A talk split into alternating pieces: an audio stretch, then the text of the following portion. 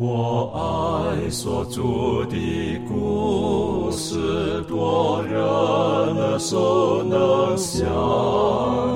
如可如今人爱慕，语中静听心声，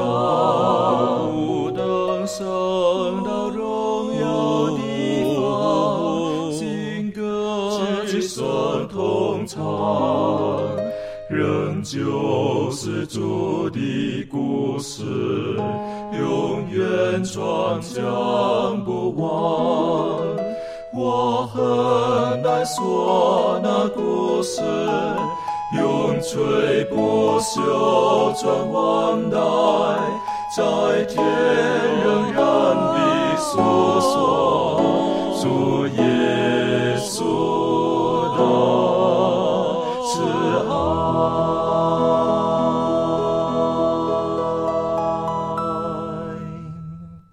欢迎来到安息学，跟我们一起领受来自天上的福气。很感谢主，虽然整个世界啊受到了这个疫情的影响，但是呢，我们知道在神的面前，神的恩典是满满的。我们还是可以打开他的话语，用不同的方式来彼此的分享、彼此的研读。那这一季呢，我们开始我们要学习的是《生命记》跟我们现代人的关系。我大题目称为叫做《生命记》当中的现代真理。那《生命记》呢，我们晓得这是在呃大离距离今天已经超过大概是三千五百年吧，摩西那个时候所写的。那到底跟今天的我们有什么密切的关系呢？我们用一些时间，我们恳求圣灵特别帮助我们，在我们进入今天学习的时候，我们还是祷告，恳求的圣灵亲自的教导我们。我们一起低头，我们请利伦为我们做今天开始的祷告。慈悲我们在天上的父，我们献上感恩，因为你，所以使我们能够相聚在一起来研究你的话语。在这一季当中，我们要讨论的是生命记。呃，求助你的圣灵与我们同在，帮助我们在这场的研究讨论当中，都能够有主你赐下的智慧，让我们看见，嗯、上帝你要教导给我们的各样的功课，帮助我们将你的话语，呃，实际的展现在我们的生活当中，也让我们能够成为上帝在地上最美好的见证。我们将以下的时光交托在主你手中，这样祷告自己不配，乃是奉靠主耶稣的名求，阿门。阿门。那我们知道我们的整本圣经的作者，当然如果要讲以人来讲的话呢，有几十位，但是圣经真正的作者，我们晓得是上帝的启示。那如果我们要研读圣经的时候呢，我们可能对作者就要有一些认识。那我们认不认识圣经的作者，或者我们称为这位创造宇宙、赐给人生命的上帝呢？他到底是什么样的一位上帝？在约翰一书的四章八节，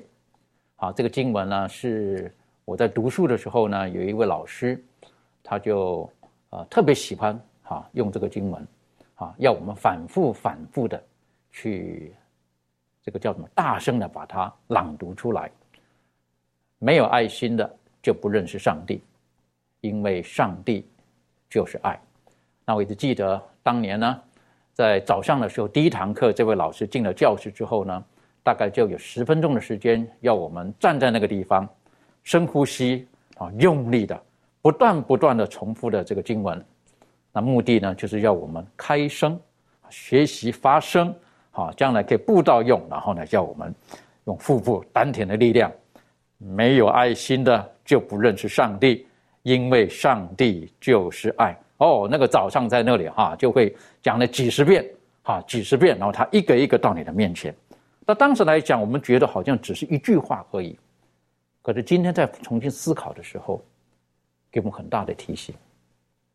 没有爱心的人就不认识上帝，跟上帝没有关系，因为上帝就是爱。如果说到上帝就是爱，在原文希腊文。呃，它一个定冠词，好，ho，然后呢，神 t h e o 然后爱，agape，然后是，啊，它是用第三的一个主动词来讲的话呢，是 esteem，或者如果原来的冠词的话呢，就是 is，英文的 is 就是 amy，啊，四个字所组成的。当然，如果我们有的中文不同版本的圣经，我们也可以说是四个字，叫做“神就是爱”或者“上帝是爱”。那这个对我们来讲是一个很大的提醒。好，等于说他把爱与上帝画上了等号，并不是说上帝他怎么的行为那是一个爱，或者上帝怎么呈现爱，而说到上帝他本身就是爱。那讲了爱呢，在今天的世界呢，我们在一起在呃探讨什么是爱的时候呢，可能不同的生长背景、不同的社会环境，对爱可能都会有不同的一些的理解或者是解释。那这个呃年幼的小朋友啊，他们可能会讲：“你爱不爱我？”到青少年，到成年，到老年，可能随着生活经验的不同，我们对于爱的认识，可能也有不同程度的这种的解释或者感受。那这个有一句话说到哈，他说：“一样米养百样人。”哈，同样是个米，可是。这个吃了同样的米呢，然后这个成长的人的思维啦等等可能不一样的，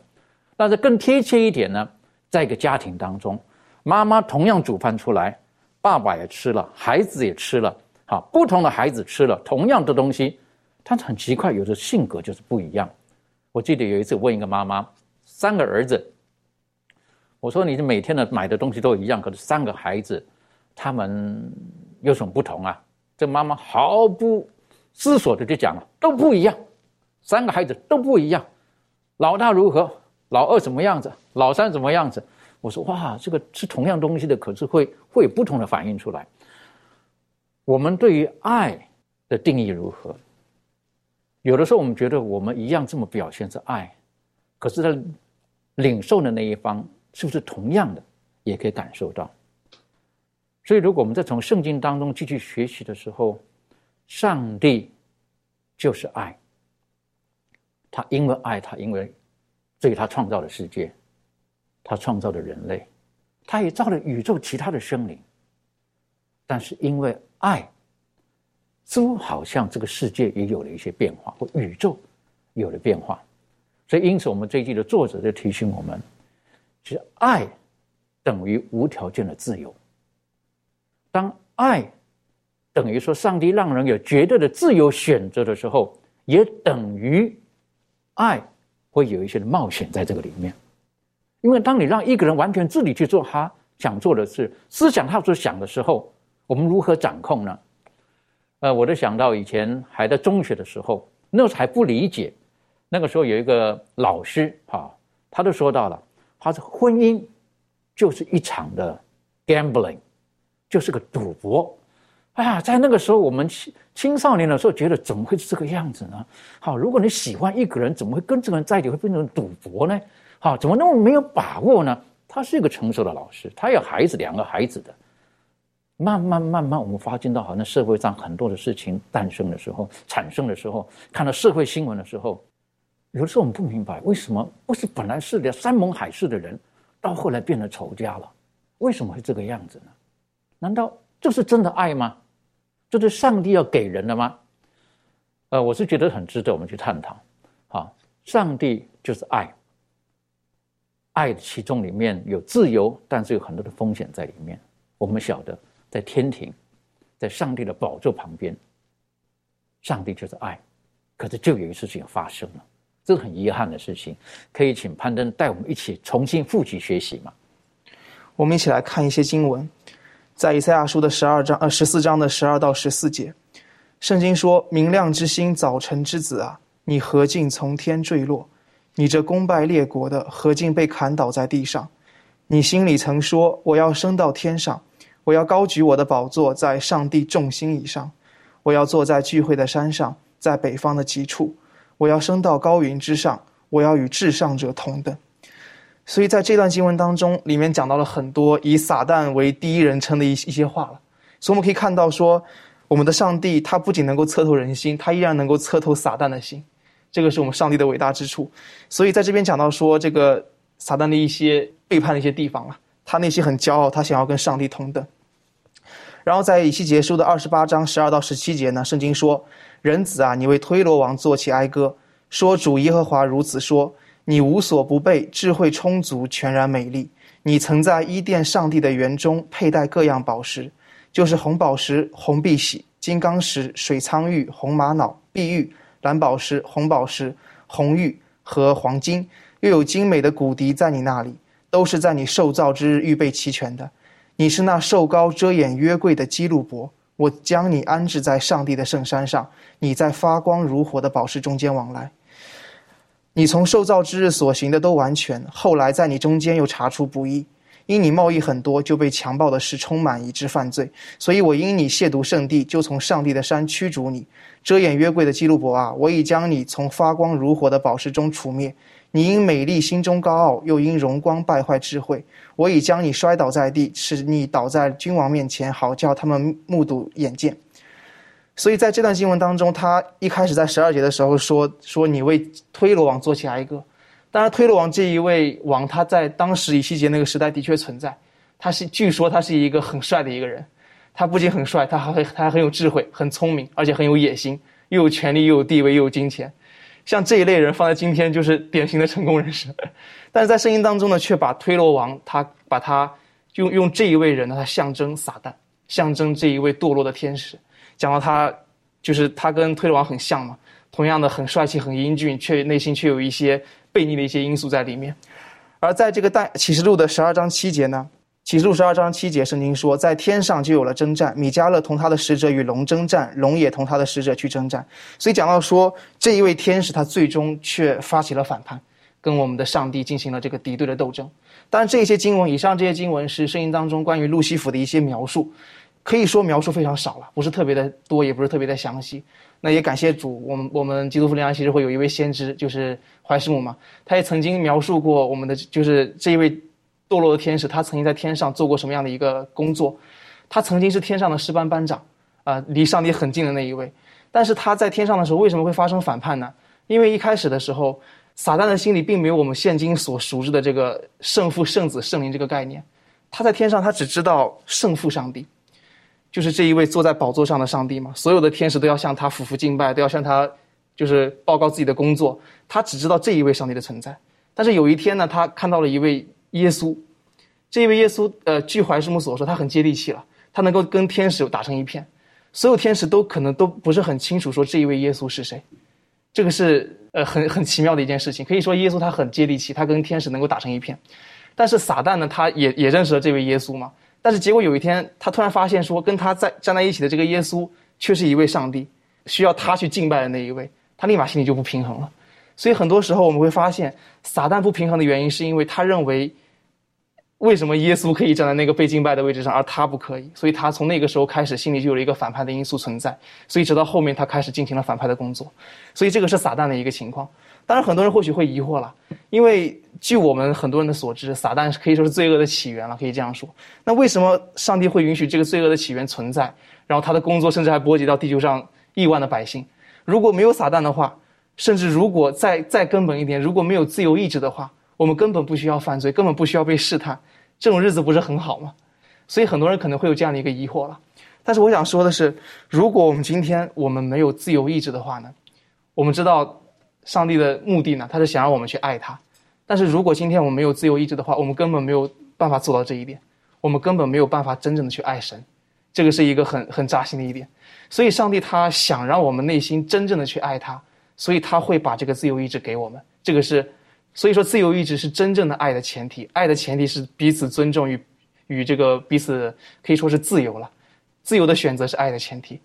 所以，呃，来到了一来到了很重要的一点，亚当跟夏娃，他们在伊甸园被创造出来的时候，他们的样貌、他们的性格都是品行都是完美的。但是上帝就是要把一个考验放到他们中间，让他们接受这个考验。只有接受过考验之后，他们才知道自己内心是否是真正的顺从上帝，是否是真正的爱上帝。当然，这个考验，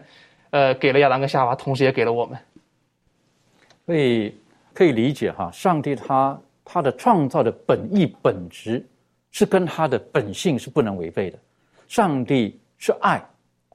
所以他希望他所的他创造的这个受造物呢，他们也能够同等的来爱。那同样的，好，我我们如果说我们爱一个人。而这个人他是很被动的、很勉强的、很心不甘情不愿的来来对我们那一点的好的时候，可能不是我们真正所要的，好，那不是我们所要的。我们我们希望对方跟我们同等是一样的，从内心里面心甘情愿的，然后做这件事情，那是一种的呼应。呃，有一句话讲说：“长发为君留，短发为君剪。”整个的焦点就是君，我心甘情愿愿意做这件事情。我想上帝也是一样的，他希望让人知道他是何等的爱我们，然后我们会心甘情愿的、很自由的、很高兴的、全心全意的去爱他。这是上帝所要的。所以刚才这个攀登特别提醒了啊，就是。如果上帝把把人造的这个全部都是像那个现在的电脑化的一个口令一个动作哈，那不是上帝的本质。他不希望所有的这些生物等等的，他们对他的爱不是从内心里面出来的，而是被被叫我们称为叫做 program，好被程式化的，好是被写在你心里面，你必须这个样子的，不然你会如何如何。我想这不是上帝所要的。当然，我们在生命记当中，我们可以有很多的学习。我想请问一下庭轩哈。这个人与人的相处，我们希望是很自然的，而且很真诚的，而且是，呃，是从内心里面发出来的，好那种的那种的互动，那种的关爱。可是今天这个世界呢，实际上有的时候也很，我不晓得这个世界会变成什么样子哈。特别现在有称为所谓的这个呃叫做人工智慧，好称为叫做 AI。那造了很多的东西出来，好，AI 可以工作比人做的还好，比人做的还快，所以呢，有人讲说 AI 出来之后呢，人就被淘汰了等等的。那现在更不得了了，很多的服务性的工作呢，就叫 AI 来做了。为什么？因为它不会累，它可以端菜，它可以帮你做这个，帮你做那个，帮你清扫房子等等的，不要人来做这个东西。好，然后等于说，如果有一些人他不喜欢跟人接触的时候，他就是跟这些所谓的人工智慧的东西接触就好了。这是上帝创造世界的原意吗？这是不是每一个人觉得说我可以跟一个这种互动的 AI，然后我的人生就很圆满了吗？我是觉得这个我们需要去思考，上帝的本意是如何。这方面你有没有什么可以补充或分享的？嗯，对，其实就是像刚才攀登弟兄跟主持人啊所分享的，其实上帝就是爱他的创造的这个本性，呃，所展现出来的这样子的一个样式呢，我们就可以看到，知道呃，上帝他对于呃这个他所的做的这些创造物给予的旨意跟本意是什么。那呃，就像刚才我们所提到的，呃，上帝他的这个呃创造呢，一切是以爱为基础的时候。他一定是会让一切的生灵，甚至是人类本身有他形象的这些人类呢，是因为感戴他的品德，甚至是感戴他的这些本性，然后而去侍奉他，而去爱他，而不是出于一种勉强的顺从，然后。所以，当我们愿意、甘愿的去侍奉我们的上帝，或者是甘愿的，就是出自于爱，然后选择要爱我们的上帝的这样子的一个状态呢，我们这个呃，上帝他所创造的世界，或者是说整个全宇宙，才能够因此而和谐。所以，当这个呃考验来临的时候，就会让我们看见说，我们跟上帝之间呃这种真正的关系，以及我们自己本身的形象，是不是？真的是神所给予我们的，所以我想，我们今天能够有这样子的一个自由意志，呃，能够反照出他的荣耀，甚至是可以用赞美他的话而感到这样子的一个欢喜的时候呢，就可以更反映出上帝他给予我们的一个形象。所以，我觉得今天，呃，就像刚才所提到的，无论是这种 AI 人工智慧，或者是甚至一个好像是。可以把每一件事情都能够做得很完整，然后好像是呃没有任何差错的一个状态情况下，但是却是那种没有任何意识。想法去甘愿做这件事情的一个情况的时候，是不完全没有办法呃反映出神的一个荣耀来。所以我想，呃，这就是为什么神他会希望我们能够有这样子一个自由意志，而且用这样子自由意志，反而能够更反照出上帝对我们的爱。的确哈，这个有的人的爱的呈现的方式呢，他可能是属于比较我们称为叫做什么控制欲很强的，好，有的是控制欲很强的。啊，有的这个呃，妈妈对孩子的控制欲是比较强的，啊，那有的人呢是对他的爱人呢，啊，控制欲是很强的，啊，只要三分钟，哎，没有他的这个这个踪迹等等，立刻打电话 call 他，好，狂 call，好，这个每一个人的呈现是不一样的，但是上帝他给人绝对的自由，他让人可以从内心当中去选择我们所要做的事情。那我们知道，有自由就必须冒了一切的风险，各种可能的风险。那我们晓得这个世界呢，后来。呃，因为仇敌魔鬼他欺骗了夏娃，然后亚当也接受了夏娃的这个意见之后，然后罪就来到了这个世界，这是很遗憾的事情。那当罪来到的时候，呃，这个世界的状况，我们说是，呃，我们称为叫做每况愈下，就是这个这状况就越来越不好了，越来越不好了。但是在很多的地方，其实我们还是可以看得到，上帝他的本质，他的爱。他给人的绝对的自由，这方面，呃，周宇有没有什么可以继续补充的？好的，你说当上帝创造人类的时候，他是给了人类一个绝对的自由，就像刚刚攀登弟兄跟我们分享的，呃，因为绝对的自由可以反照出来人啊回应上帝的爱的时候，它是自然而然的，而不是说。呃，设定好的程序，呃，就是说，那么很被动的去爱。也，我们来看一下《圣经·创世纪》的第二章第十六到十七节，这里说到，呃，耶和华上帝吩咐他说：“园中各样树上的果子，你可以随意吃，只是分别善恶树上的果子，你不可吃，因为你吃的日子必定死。”在这里面，我们可以第一次的看到上帝提到了这个命令呢，就是说你可以的。是什么？你不可以的是什么？也说这个园当中其他的树的果子都是可以吃的，但是呢，这个唯独有一棵树很特别，它叫做分别善恶树。也说这棵树的果子呢是不可以吃的。所以说呢，上帝给人类的自由享用所有其他的树上的果子的权利。但是唯独这这棵树，也说并不是说这个分别善恶树这个果子，它是特殊的什么品种吗？或者说这个果子是不是有毒啊之类的，并不是这样，而是说上帝特别设立了这棵树呢，是更精确的说明了自由它是有一个限度的。也说是园中当中所有的树你都可以吃，但是唯独这个，也说上帝给我们的自由呢，它是有一个限度的，并不是说无限的，想要那想要你做什么你都可以做。也说自由它是有一个限度，因为你超过了那个限度，它就不叫做自由，那个叫做放纵了。所以说，人类不可以吃这个树上的果子呢，就是因为在此就能看出来，一定要有个限度，这是上帝给我们设立的一个围栏。也说，此树呢，在伊甸园当中的存在，表明了人类是一种自由的道德的实体。人类的服务不是被迫的，人类的对上帝的爱以及对上帝的顺从，并不是被迫的，而是真正的掌握在人的手里，它是自然而然而反映出来的。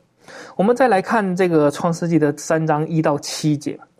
这里面就说了说，呃，耶和华上帝所造的唯有蛇比田野一切的活物更狡猾。蛇对女人说：“上帝岂是真说不许你们吃园中所有树上的果子吗？”女人对蛇说：“园中树上的果子我们可以吃，唯有园当中那棵树上的果子，上帝曾说你们不可吃，也不可摸，免得你们死。”蛇对女人说：“你们不一定死。”因为上帝知道你们吃的日子，眼睛就明亮了，你们便如上帝能知道善恶。于是女人见那棵树上的果子好做食物，也悦人的眼目，且是可喜爱的，能使人有智慧，就摘下果子来吃了，又给她丈夫，她丈夫也吃了。他们二人的眼睛就明亮了，才知道自己是赤身肉体，便拿无花果树的叶子为自己编做裙子。在这里面，我们就看到了，当上帝创造亚当夏娃放在园子里当中的时候，给了他们自由意志的时候，但是，确实就像之前主任讲的，它确实有一个风险，就像这个在赌博一样，因为上帝可以预知到人有可能是顺服的，有可能是会犯罪的，但是上帝没有干预这样，因为这是上帝给了人的一个自由意志，所以说在这里面，我们就可以看到夏娃的这样的一个选择。在他的自由的一个选择当中呢，他就因为有一些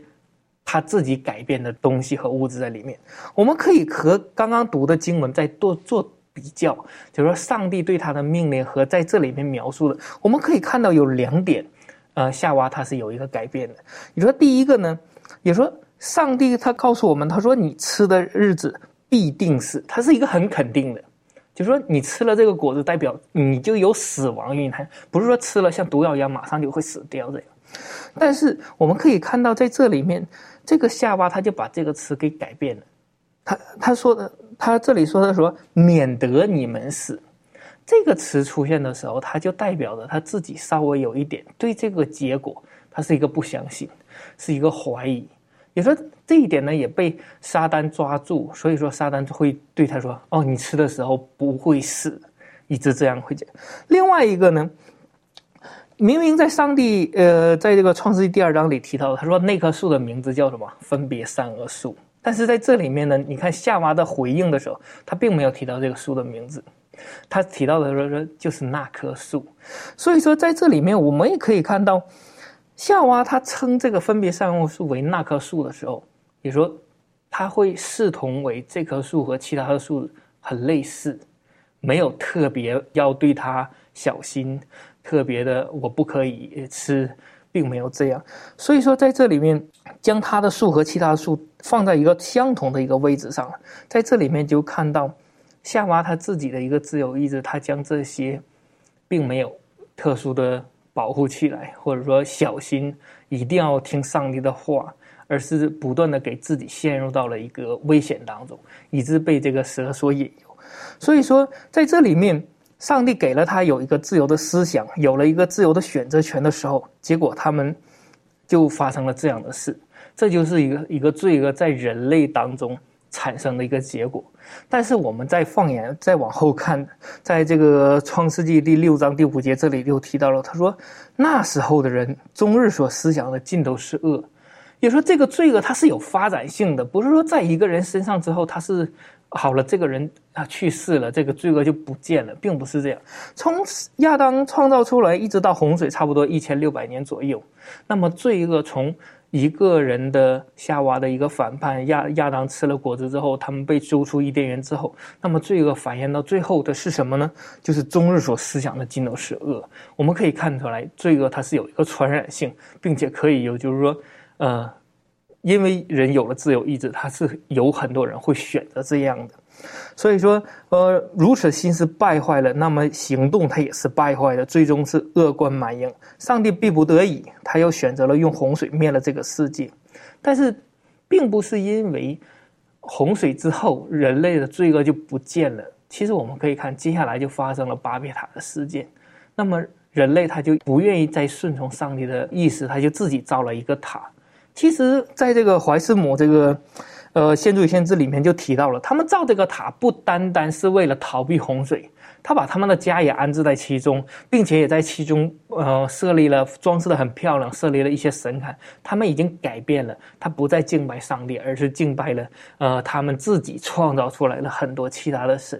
所以说，这就是人类的一个自由意志的一个选择。但是这它也是有一个。呃，不好，就就像之前说的赌博一样。但是有一些人呢，就选择了顺服上帝；那么有些人呢，就选择了是不顺服上帝，敬拜了其他的神。所以说，在这里面，呃，也也让我们可以看到，这个自由是很重要，呃，也是上帝给我们的一个礼物。但是要看我们自己要如何的去把握。所以，如果我们从呃，上帝在人类还没有犯罪到犯罪的时候，上帝没有变的。他也没有剥夺给人最初的那个自由选择，还是让你去做。但是很遗憾的就是，我们我们人好像怎么搞的，就是每况愈下。好，在创世纪第二章讲说，那个园中所有的果子你可以随意吃。好，这个“随意”这两个字呢，就等于说你可以自己决定了。好，我没有规定的说早上你吃这棵树，中午吃那棵树，晚上吃那棵树，之后几点钟之后你不能吃。他没有，他说你可以随意吃。然后我们看到人类选择了错误之后，到洪水的时候呢，“随意”这两个字又出现了。以中文版来讲的时候，为什么？他看见了漂亮的女孩子，他的随意挑选起来。有的时候，我们这个内心的那种欲望要很谨慎，好，要很谨慎，是不是？那如果我们我们我们没有好好的善用上帝给我们这个随意的时候，可能像刚刚这个周宇提醒我们的。可能我们到后来，我们就以我们自我为中心。巴别塔就是以人以自我为中心的一个一个现象出现了。那我们可能没有真的有心的巴别塔，但是在我们内心当中，我们可能筑起了我们自己内心当中的巴别塔。我们并没有好好的运用上帝给我们的随意这个自由，去选择爱那创造我们、赐福给我们的神，而我们的随着自己的心意去做一些我们自己想做的事情，以至于我们。就走上了灭亡的道路，而上帝他希望我们可以重新选择一个正确的一条路，所以洪水来到了。其实我我称为这个叫做上帝的因，这个以电脑来讲哈叫 reset，好叫做什么重置，好重新开始，上帝重新开始，那出于他一个很大的怜悯，但是他还是给人绝对的自由选择。这方面呃，立伦有没有什么可以再补充的？嗯，那其实我们我们就像刚刚前面大家所讨论到这个自由之下，呃，产生发生的这个堕落，然后在堕落之下发生的这个苦难，我想很多人认为，从这些事情发生之后，会认为其实爱，呃，好像根本不值得，会认为说爱带来了许多的痛苦跟绝望。那当我们看回头看上帝的这些创造的时候，的确在自由意志下，善都呃，因为。堕落，所以呢，这个善跟恶都成为了可能。那呃，因为虽然呢，自由意志下，呃，什么事情都成为可能，但是呢，我们也唯有靠着它，才可以产生值得、值得拥有的爱。那我就想到刚刚前面讲到这个机器人嘛，那我想到说，这个机器人的世界，呃，每个受造物都像机器人一样，然后只有机械式的行动，然后并不会思考。那么，其实这样的世界根本就是不值得去呃创造出来。上，因为呢，上帝要我们是在充满爱跟喜乐的这个自由主动当中呢，跟他互动。那就想到这个伊甸园嘛，刚刚也有讨论到。那其实上帝。呃，他并没有用强制的方式去，呃，要我们如何做，而是呢，他是给予一种爱跟信任的这种方式。但是呢，当然，当我们如果做错的话呢，我们还是会受到一些处罚。那也有可能不是处罚，也有可能是借着我们周遭的这些变化来告诉我们，然后我们可能会良心不安呐，或者是怎么样的呃愧疚感，然后让我们可以好好的反省，并且让我们知道说我们要怎么样做才会更好。那上帝创造这个世界呢？他并不打算控制我们的行动嘛，并不打算控制我们的思想。那这样子所产生的爱呢，它所产生的价值呢，就会呈现在我们所要选择的上面。而且呢，如果说凡事都没有了自由的意志的话，没有选择的空间的话，就不会有所谓的什么很难得啊，或者是说我们会在当中进步成长，或者是说。我们会在这个自由意志下呢，可以彰显这个上帝所要我们彰显这个价值的这个空间。所以，如果我们没有很正确的认识自由的时候，当我们没有很认识上帝给我们的那个绝对自由的时候，我们可能对上帝的认识就会有缺口，就是不够完整的。可能我们自己就没有办法在上帝给我们的这完整的自由当中，我们可以享受到他所要给我们一切的丰盛。如果我们没有正确的认识这位爱我们的神，那我们就很难享受到他给我们所谓的自由的定义是什么。呃，以前我记得读书的时候讲过，自由是以不侵犯别人自由为前提的自由才叫做真的自由，不然那个叫放纵。那我是觉得自由跟放纵之间，我们要要要做一个选择。那我我觉得，如果以照圣经的这个走势来看的时候，如果我们顺着自己的内心当中，而没有把创造宇宙的生命的主放在我们生命当中的时候，很可能我们的心就像仇敌魔鬼一样，我们就得放纵了，我们就把自己高抬在一个不正确的位分上面。圣经一直下来的时候，我们从呃挪亚之后，然后上帝还是拯救了他们，然后可是他们造了巴别塔，但之后随着圣经创世就继续提到了这位上帝，他从来没有改变过。纵使人类的堕落，上帝从来没有改变过，这是很难理解的。今天很多时候，我们人与人的相处，就觉得你不对我好，那我也不会对你好的。好，你你这个样子，其实我不值得对你好的。但是上帝没有变过，为什么？因为今天开始提到的，上帝他就是爱，他是不会变的。很可惜，今天呢，我们把一些错误的东西奉为圭臬了。我记得听到一个人讲过一句话哈。好像很多流传这句话，叫宇宙当中唯一不变的真理就是变。好，我们已经把变看成是一个很理所当然了。所以，当我们看到这种不幸的事情啊，或等等，我们的情感受了挫折，或我们的工作受了挫折，我们就把这个套进来了。我们觉得好像就是就是这个样子的，然后一不小心，我们可以把这一切的归咎于上帝。其实不是这样子的。因此，上帝当他从乌尔拣选了亚伯兰之后，他再一次的在亚伯兰的一生当中，甚至他的后代当中，再一次彰显上帝的本质、上帝的本性。那这方面，班登有没有什么可以可以补充分享的？谢谢。好，相信刚刚前面几位几位这个负责人已经讲到说，这个从十二章之前，一直到创世纪从第一章到十一章，讲到了说这个一直到巴别塔嘛，讲到说人类这个败坏的历史，然后从第十二章开始呢，进入了进入到了一个新的环节，这个环节就是上帝开始呼召了亚伯兰。从这个时候开始呢，好像每一个时代有一个主角一样，感觉上帝特别的跟这个带领这个主角走前方的路。我们来看一段经文，在这个创世纪的十二章一到三节，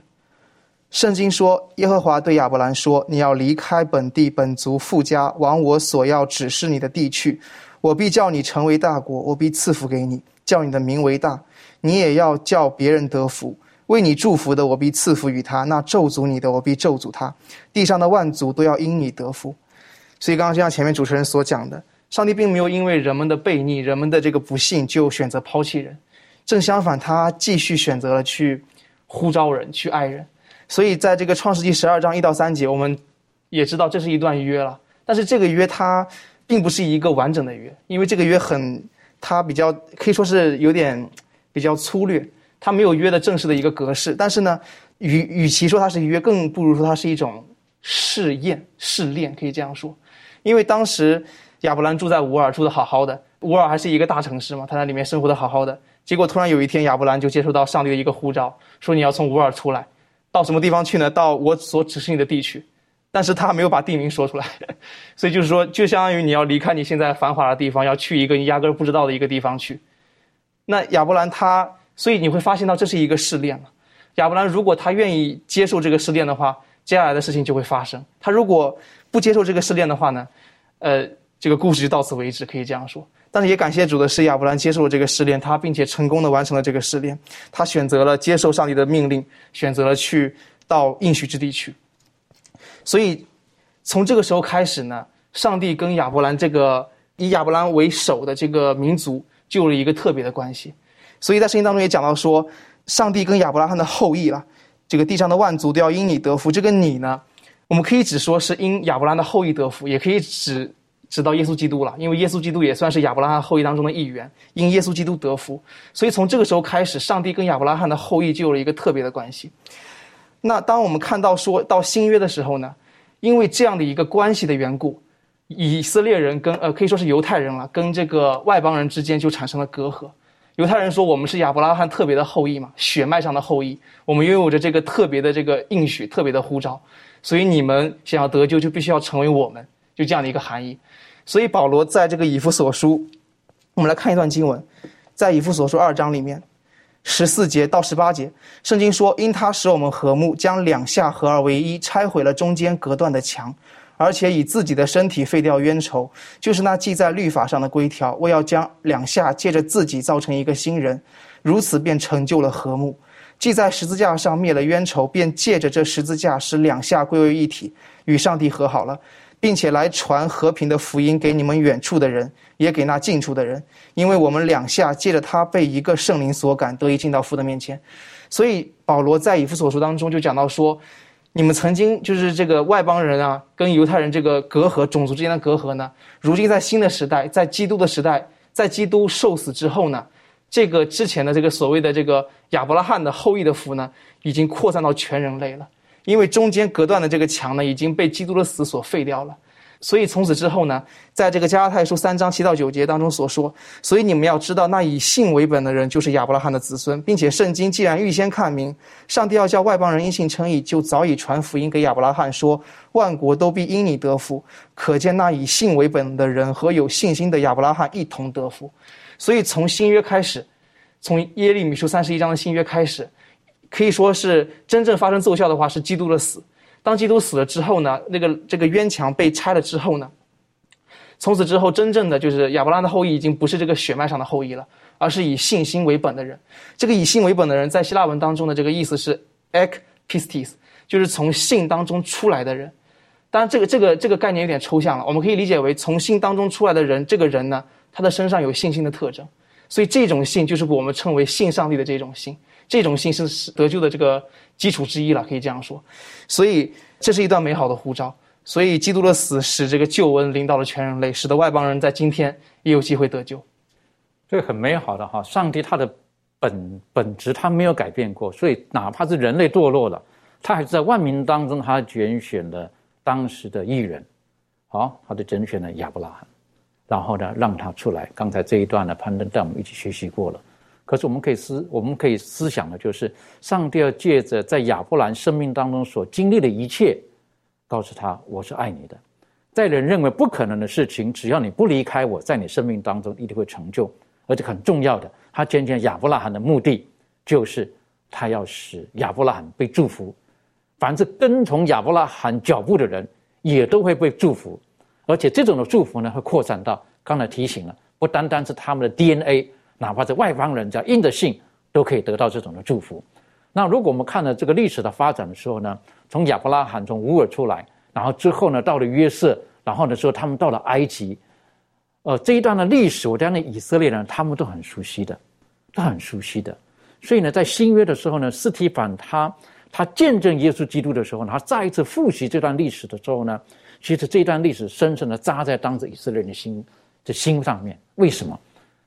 因为他们似乎忘记了上帝的本质是如何。上帝的本质就是要救他们，要爱他们，哪怕经过了将近四百年，上帝还是差遣了摩西，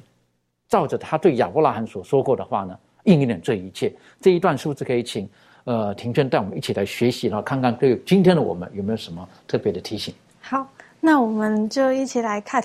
这一段经文。这段经文是记载在《使徒行传》的七章二十到三十六节。圣经说：“那时摩西生下来俊美非凡，在他父亲家里抚养了三个月。他被丢弃的时候，法老的女儿拾了去，养为自己的儿子。摩西学了埃及人一切的学问，说话行事都有才能。他将到四十岁，心中起意，去看望他的弟兄以色列人。”到了那里，见他们一个人受冤屈，就护庇他，为那受欺压的人报仇，打死了那埃及人。他以为弟兄必明白，神是借他的手搭救他们，他们却不明白。第二天遇见两个以色列人争斗，就劝他们和睦，说：“你们两位是弟兄，为什么彼此欺负呢？”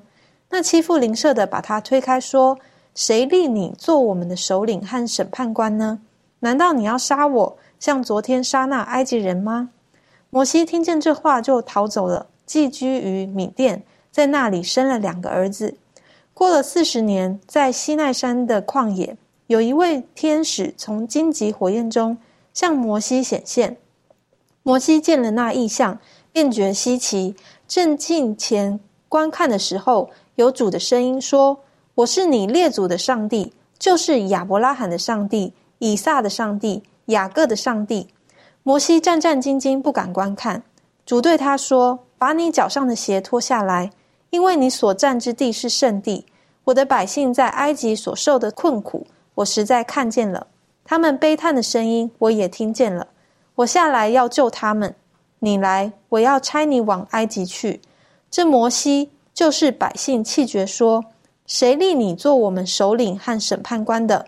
上帝却借在那在荆棘中显现之使者的手，差派他做首领、做救赎的。这人领百姓出来，在埃及、在红海、在旷野四十年间行了奇事神迹。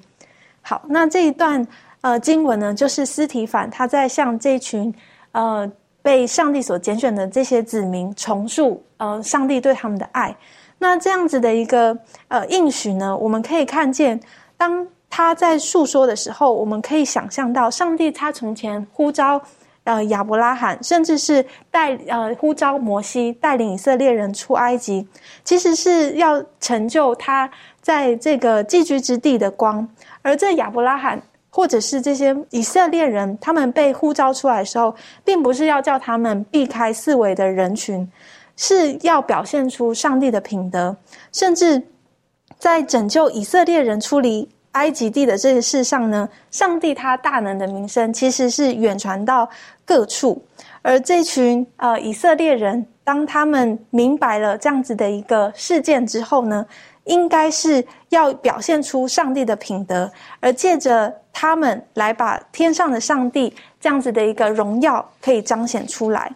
所以，上帝呼召以色列人赐福他们，高举他们，不是叫着他们就是顺从神而独享他的恩惠跟福惠，而是要借着他们向地上的一切的人来显示自己。他要吩咐。他们从这四围拜偶像的列国中分别出来，而完成这样子一个彰显神的一个目的。那就好像我们每一位基督徒一样，我们应该也是要学习这个亚伯拉罕也好，或者是摩西所带领以色列人出来要做的这件事情。我们要做世上的光。我们要做世上的盐，我们应当要把耶稣基督他所赐给我们的这个教导跟应许，要展现在人民面前，而不是隐藏了我们的光，而没有照耀在呃众人面前。所以，我想我们应当呃所做的不是关闭自守，而是要学习把这样子的光能够发扬，并且能够让更多的人看见上帝。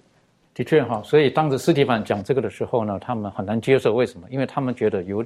我们犹太人律法的是最重要的哈，没有变成犹太人，没有受隔离等等等等的，他们不觉得外邦人可以配得到这个东西。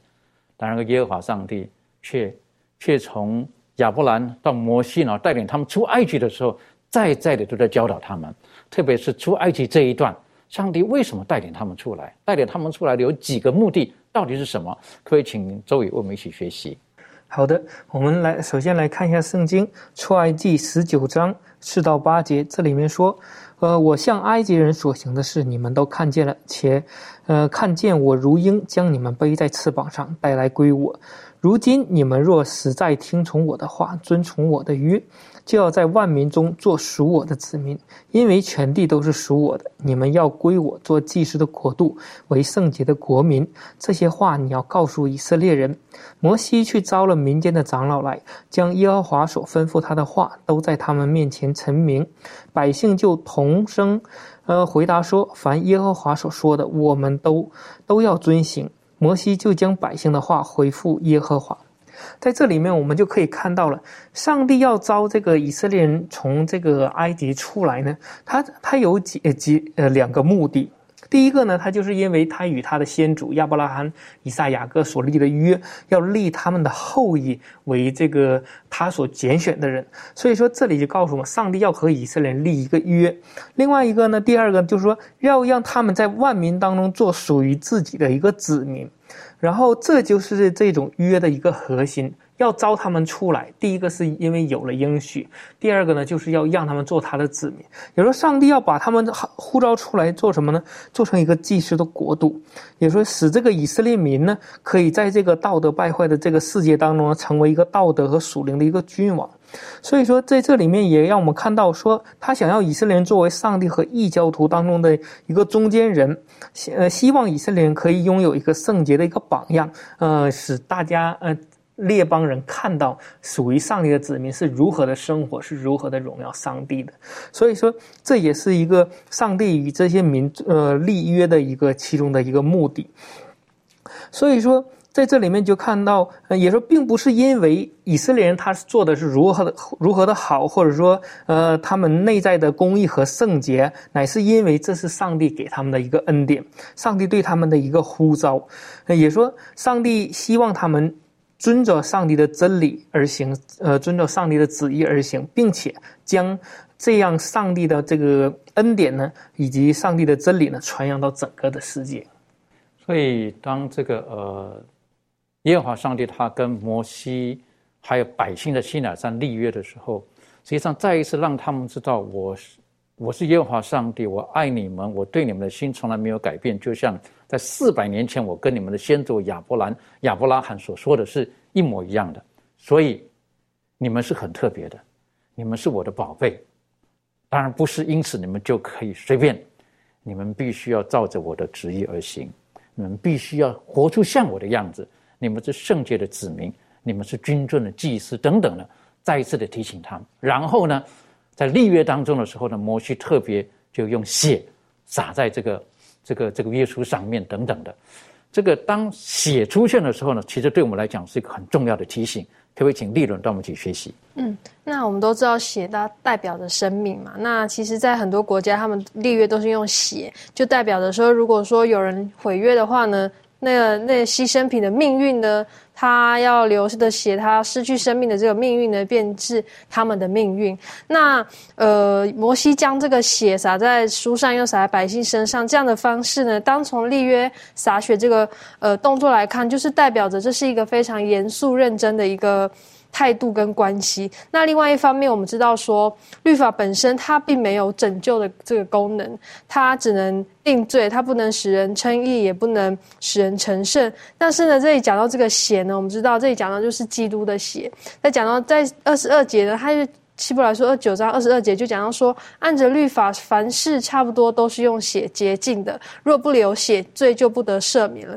那我们知道说，耶稣基督的降生，他就成就了这这一切，他成全了律法，然后使律法得以完全。那在这里就告诉我们说，我们唯有靠着基督的血，我们才可以从罪恶中脱离，然后使我们分别为圣。当他在这个十字架上流血的时候呢，我们就能够成为属他这个圣洁的子民。等于说，上帝他跟百姓立约的时候，其实背后就说，我要跟你再一次建立这个关系，而且我是用我的命来跟你讲这个事情，我连我的命都可以赔上了。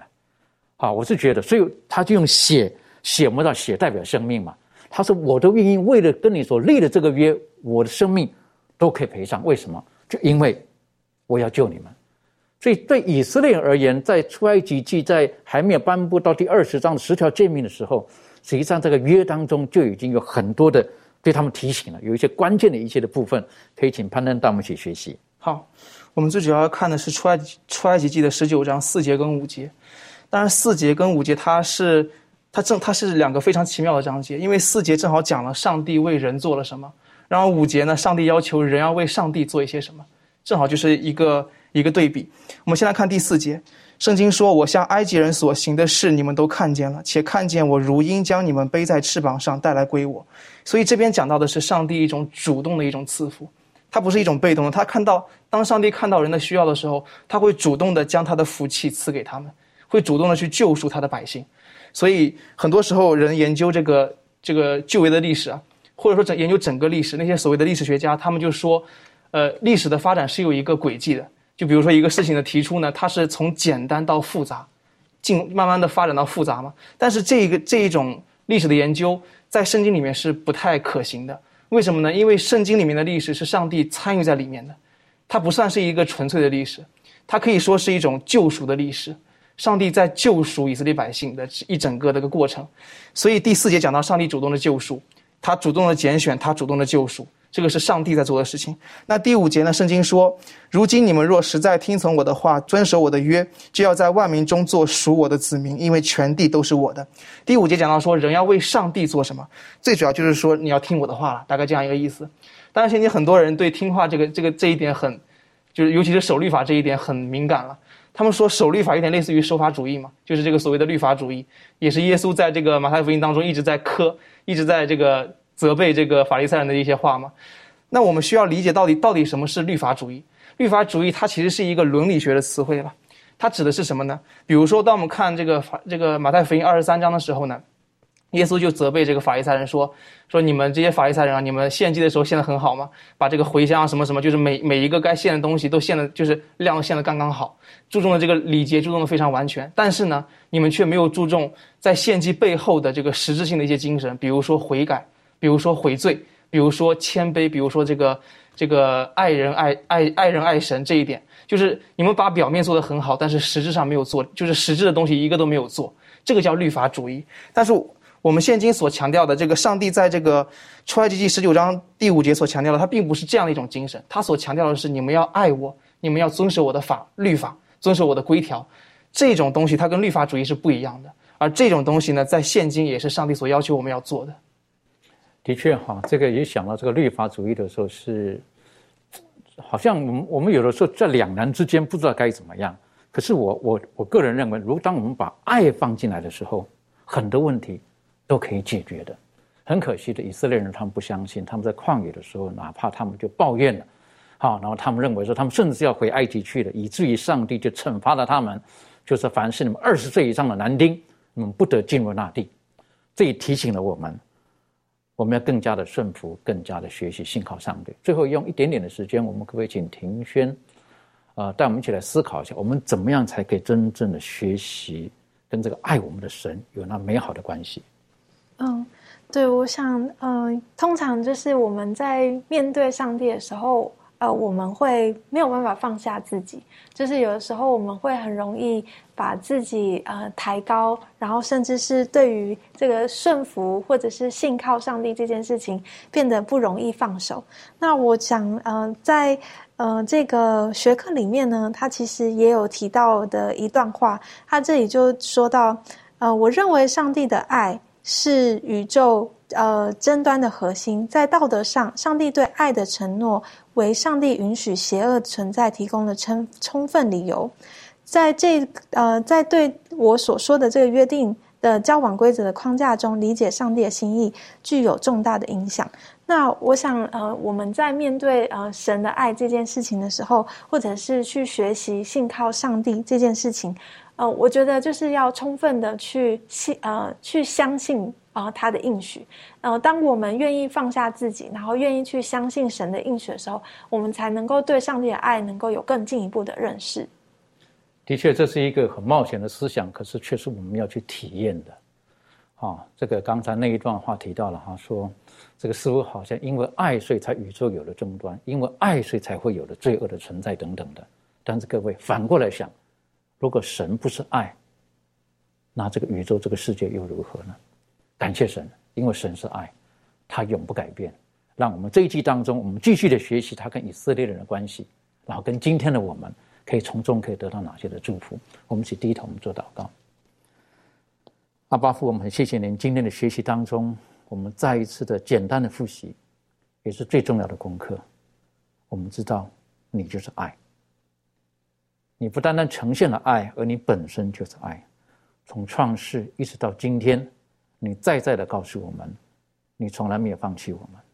甚至当耶稣基督来到世界上，也证明了要用各种的方式将我们重新带回到